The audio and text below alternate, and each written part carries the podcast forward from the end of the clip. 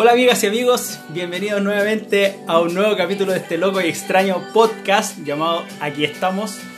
Hoy día una sorpresa, eh, un invitado estelar directamente desde las estrellas, directamente desde otra galaxia. Eh,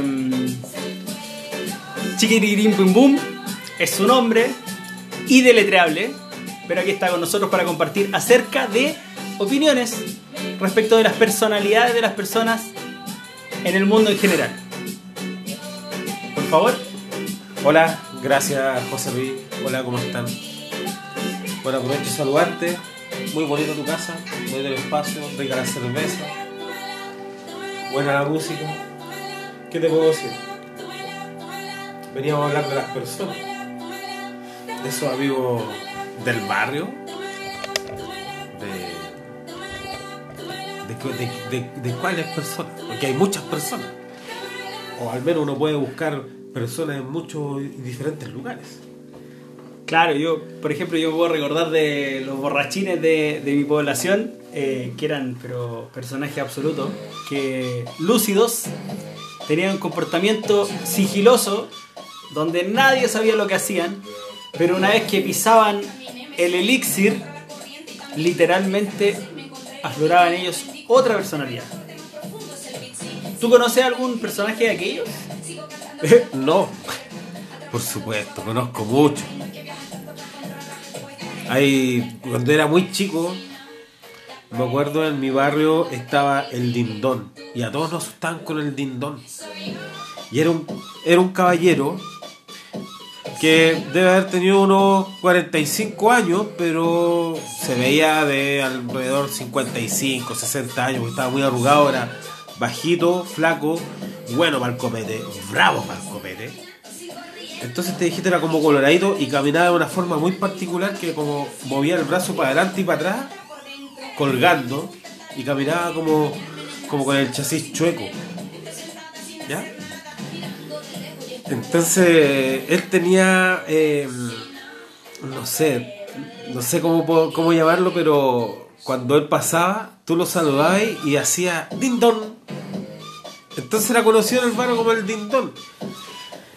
Pero al dindón le construían la imagen de casi del viejo del saco, esa imagen mala de, la historia, de salir del colegio, cuidado con el viejo del saco. Entonces cuando el chico, vamos a llamar al dindón, chucha, y era como pero ¿qué te iba a hacer el dindón si era un viejo como chiquitito? Pero el dindón tal vez tendría doble vida, tendría una personalidad secreta, algo que escondía, porque por algo la gente también encarnaba como esa mitología respecto de su personalidad. Ciertamente el dindón debe haber tenido una historia. Uno cuando es chico, a esa edad, yo creo que no tenía ni 5 años, uno se ríe, se mofa, pero ciertamente haber tenido una historia, quizás triste, quizás alegre, quién sabe.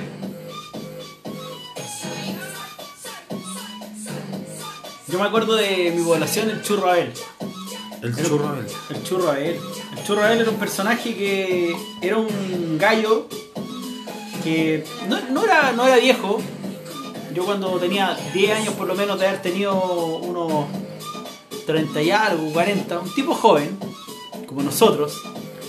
Eh, y, él eh, cargaba con el estigma de que cada vez que se curaba eh, comenzaba a deambular por la población y lo único que hacía era gritar unos epítetos indescriptibles. Yo me recuerdo que decía, ¡qué guá! ¡qué guá! Y era lo único que decía. Y en, y en ese deambular de su, de sus verbalizaciones, él lo único que buscaba era que le dieran un poco de alcohol y, y, ahí poder compartir con la gente. Pero, pero todo el mundo lo evitaba. De hecho, era tan gracioso que existía en la pobla el mito de que no había que nombrarlo tres veces porque era como Beetlejuice. Como esa película noventera. Aparecía. Donde, donde lo nombráis tres veces y aparecía el, el demonio. ¿Ya? Entonces uno nombraba tres veces a ver y aparecía. Y, todo el mundo decía, eh, bueno, los lo más viejos decían como, estudia, estudia, si no vaya a terminar como el churro Abel. Era un personaje negativo. Siempre toda esta, todas estas imágenes siempre son negativas, ¿te has dado cuenta que son, son como una construcción negativa, casi correctiva? Porque si no, vaya a ser como él, ¿no? Porque si no, el viejo el saco, si no... Pero eran muchas, son muchas historias, cabros chicos. Nosotros veraneamos en Cartagena, Playa Grande. Entonces, y estábamos hacia arriba, hacia la Plaza Cartagena. De hecho, estábamos en la esquina de la Plaza Cartagena. Y, era muy divertido porque uno podía ver eh, eh, todo el movimiento de popular así de vacaciones. Porque antes, en lo que es la Playa Grande, llegaban las carpas. Y, y era así, llegaban las micros piratas, las famosas piratas. Y, y ahí también había muchos personajes. po. Estaban, por ejemplo, los personajes que bailaban en la plaza. ¿ah? Con su polerón de marca Oakley. Y eran todos deportistas, ¿ah? chicos, chicos bien Como breakdance. como breakdance con su radio Toshiba ahí en el piso. La clásica. ¡Pum! Mano a mano. No, y los pasos así, pero olvídate. Mira, yo de verdad buscaba dos gambas en mi casa para llevar para los dos shows que veía, porque valía la pena. 100 pesos era entonces me daban 200 pesos diarios. Claro. Y era para ver el show. Entonces, miraba eso y ahí. Claro, ellos ya eran un personaje. Y después empezaban a aparecer eh, los, bueno, había todo tipo de, personajes, estaban los choros, en, la- en, la- en las plazas siempre de, los- de los lugares, los balnearios populares, siempre está la gente popular, po, y dentro de la gente popular está el amigo que se toma sus cervezas de más y conversa, otro más jugoso y problemático. Y también estaba. No sé si alguna vez visitaste las giras del Circo Timoteo. Pero ¿Viste claro. alguna de las actividades del Circo Timoteo? Bueno, Eso era un clásico de la cultura chilena. O sea, el que, el que no vivió entre los 90, entre los 80, los 90 y los 2000, una gira del Timoteo, finalmente no vivió en Chile. no, era, pero mira, yo era cabro chico, yo los vi y era, puta, debo haber tenido 11 años. Y. Mira, lo comprendí todo porque como uno no se crió en una gran. Era una gran comuna y con grandes ingresos. Entonces. Era muy divertido porque todo calzaba con. Era un lenguaje muy del barrio. Y además que era muy, muy chistoso. Entonces. Te identificabas mucho también con el. Con el. Con el barrio. Y. Y bueno, te obligaban a cagarte la risa, porque si no te cagabas de la risa te sacaban adelante.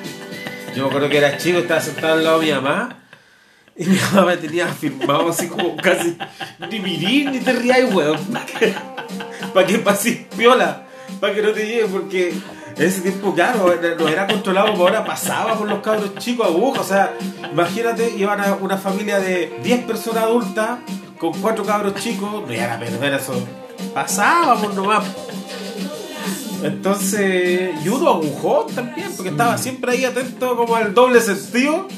Y uno empezaba a trabajar su memoria como alguna weá, llevarlo, porque a los adultos, cuando uno es chico, a los adultos se les ocurren weá doble sentido muy. eh, que cuando uno es niño no es fácil eh, entenderla, no es fácil porque no conocía el lenguaje, qué sé yo. Claro. Pero yo, yo no como niño estaba ahí, po. No tenía muchas opciones tampoco de, de elegir. Uno iba un poco al ritmo de los adultos.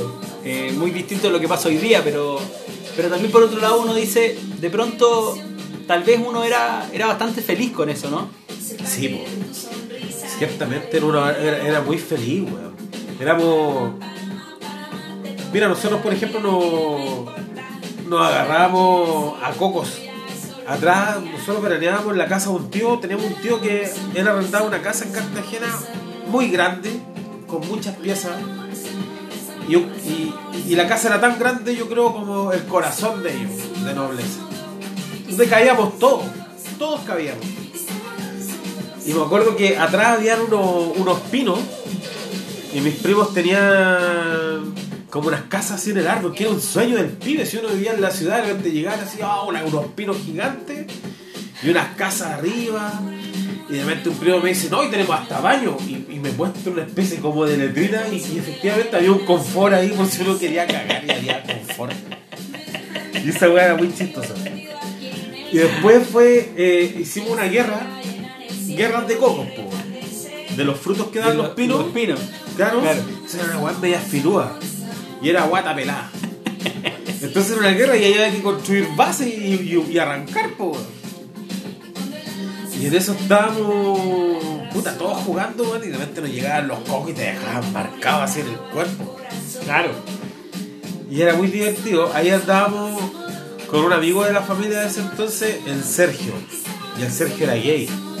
¿Ya? Entonces en esos tiempos, te estoy hablando del año 89, 91, era el maricón Sergio, Claro. ¿cierto, no? Porque era una sociedad que todavía no se deconstruía. Exactamente. Estamos recién partiendo un poco esta, este como identi- esta identificación de la Sí. diversidad. Claro. Estábamos los niños que nos incomodaba un poco la descripción de nuestros papás. Porque nosotros, yo miraba más a una persona, más que una persona si fuera gay o no, yo miraba al tío Sergio, que era TIE. Claro, ¿Cierto? al- Entonces- hoy, hoy día probablemente Pero me encantaba, aliade. me encantaba su personalidad, porque era muy chistoso, muy amable, muy cariñoso. Entonces era, era muy terrible tener que calificarlo como tío si en realidad no era tampoco tía, pero tampoco era tío. ¿Qué era? Claro. Tíe. Yo agradezco que hoy en día exista esa, esa el, E. el lenguaje inclusive. Sí, sí, de verdad. Bien. Entonces, veraneábamos todos y, y, y él participaba. po. Y, participaban después nuestros tíos, papás, y hacíamos una guerra todos, weón. Y agarrarnos a cocos así, con la. Weón, era una batalla campal. También en esas mismas vacaciones recuerdo un primo, porque era como campo esto. Las calles eran todavía con ca- caminos de tierra. Entonces era el típico paseo cuando iba a Cartagena, el que veraneó en Cartagena, el paseo de la tarde después de ir a la playa. Porque este es el ritual. Tú en la playa estás. Dormís, te levantáis, vais y en ese tiempo se almorzaba pescado, porque el pescado era lo que estaba barato y se comía toyo. Claro. Pescado, después bajabais a la playa, te bañabais, después volvíais pan amasado, porque las panaderías, la, la pasandería estaban ahí, pero golpeándote al olfato, y uno con hambre después de la piscina. Llegamos y, y teníamos esta, estos rituales. Entonces era, era muy divertido, veníamos de la playa, ya con la, con la gana de llegar a la casa. Abrimos la puerta y había una vaca, weón, al medio de la. Al medio del living. Al medio del living. Una vaca, una vaca. una Ay, vaca. ¿cómo- cómo? Una vaca. Una, una vaca. un- una vaca. Una vaca. De verdad, real, de- vaca. Sí, vaca, que esa, casi esa mil que, kilos. da, que da leche. Sí. Esa, tal cual. En el living de la casa. Y me acuerdo, mi tía abre la puerta y se escucha eso. Un grito. Abrigo y era una vaca. Y de se escucha a mi primo de fondo, muerto la risa corriendo. Que weón había metido él la vaca la, al. Con la idea de asustar a mi tía. Era, muy chistoso, weón. Solo cosas que pasan en los barrios, po. Exactamente. Historias del barrio, historias más sencillas, Claro. a veces son las más chistosas. Y que a uno, y que a uno por cierto, hacen bastante feliz en la vida. No, no existe esta cuestión como, como lo que se habla hoy día de, de, de- la exposición al trauma, de, de vulneraciones, que, que por cierto son cosas distintas. Pero en este caso era, era bastante gratificante porque uno iba viviendo la vida según el día. Y se iban dando las cosas según la- la- las posibilidades y lo que había. Yo no lo pasaba bien. Era feliz.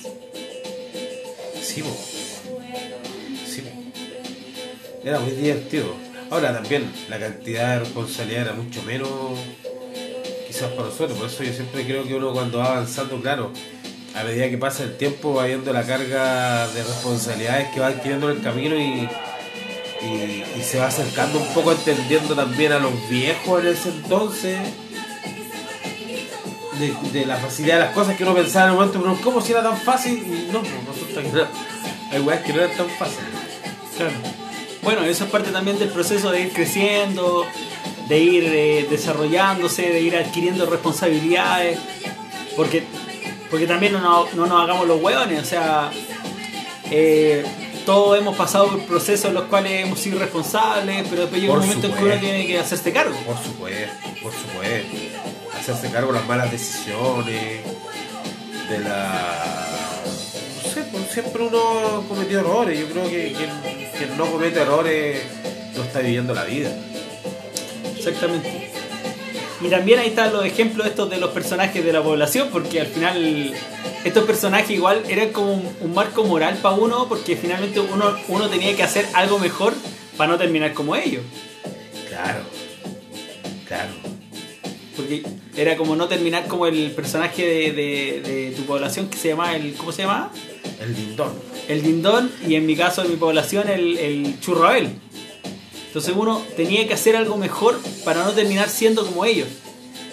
Pero a veces queda la pregunta ahí, como, ¿y si, hubiera, ¿y si hubiéramos terminado siendo como ellos? ¿Seríamos más felices de lo que somos hoy día o no? Es una buena pregunta. Yo me lo he preguntado alguna vez, me he cuestionado. Si yo hubiese sido un loco, si hubiésemos sido drogadictos, si hubiéramos sido alcohólicos, o si hubiéramos sido, no sé, depresivos, bueno, creo que todos somos depresivos. En Chile quien no es depresivo no es chileno, Exactamente. ¿cierto? Entonces, sí, más de alguna vez uno se ha preguntado, a mí me, me- me ha pasado que me, me he puesto en esa disyuntiva. ¿Qué sería un loco? Yo siempre he creído que los locos viven en un mundo feliz. Y que ellos son unos muy buenos ciudadanos. Y que van a cumplir a cabalidad las normas de en su estamento, ciudad o pueblo. ¿Quién sabe? Es un poco la pregunta que le dejamos a nuestros auditores hoy día en este capítulo entretenido de podcast con nuestro invitado especial. Y Un invitado eso, del aire. Un invitado del aire, de, de las estrellas. Eh, bueno, eh, ¿serán infelices los locos? ¿Serán felices los locos? Bueno, cada uno de ustedes en sus casas, en sus lugares, saquen sus conclusiones. Eh, y para eso estamos. Aquí estamos. Oye, si tenemos algún llamado, ¿no? No, no, eso no, eso No, pasa solo no, en es- vivo. eso pasa en vivo, no, eso no pasa cuando uno graba. no, entiendo. Pero, pero tendremos algún llamado satelital, algún llamado estelar. ¿Algún Este- comentario? ¿Algún comentario, por ejemplo? comentario? Eso, y se agradece. Yo igual agradezco el espacio para poder eh, divagar, contar, hablar. Y a alguien también le pueden identificar. Claro. alguien también quisiera compartir esta, esta idea, a lo mejor incluso más entretenido. Pero claro, pero claro, y obviamente están todos invitados a, en algún momento, si es que quieren ser parte de este podcast, eh, a sumarse. Porque, como se llama este podcast, aquí estamos. No tan solo nosotros, sino que todos. Todos los que queramos hacer de este espacio un espacio de, de integración, de diversidad y también de opiniones y anécdotas curiosas, eh, alegres, Cierto, tristes, cierto. reflexivas. Cierto. Tenemos mucha historia suburbana. Underground. Santiago 2004. Es solo un adelanto amigos, amigas, así que quédense con esto, reflexionen acerca de y que tengan una excelente semana. Nos vemos. Vamos a trabajar en una parrilla. Chau, chau. Para la.